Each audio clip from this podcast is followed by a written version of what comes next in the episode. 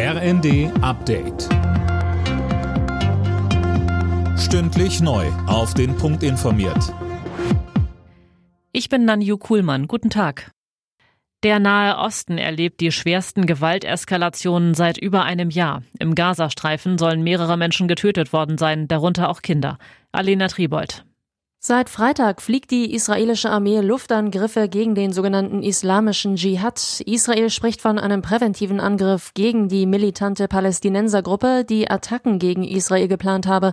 Auch der islamische Dschihad feuerte Raketen in Richtung Israel ab. Ein Großteil wurde abgewehrt.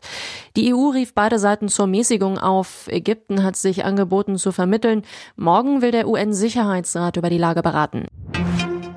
Bundesgesundheitsminister Lauterbach fordert eine klare Empfehlung für alle Altersgruppen beim Thema vierte Corona-Impfung. Das sagte er den Funke-Zeitungen. Gisa Weber berichtet.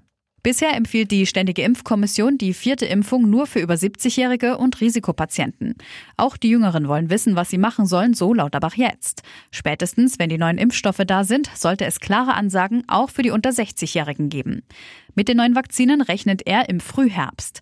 Sie sind an die neuen Varianten angepasst und sollen auch in hohem Maß vor einer Ansteckung schützen. Vier weitere Getreidefrachter haben jetzt offenbar ukrainische Häfen verlassen. Das teilte das ukrainische Infrastrukturministerium mit. Unterdessen verzögert sich die Ankunft des allerersten Frachters weiter. Das Schiff sollte heute im Libanon ankommen. Nun wird es übermorgen erwartet. Nach zahlreichen Flugstreichungen geht die Lufthansa davon aus, dass sich die Lage jetzt stabilisiert. Die Talsohle ist durchschritten, sagte Konzernvorständin Christina Förster den Funke-Zeitungen. Eine deutliche Entlastung erwartet sie allerdings erst zum Winterflugplan Ende Oktober. Alle Nachrichten auf rnd.de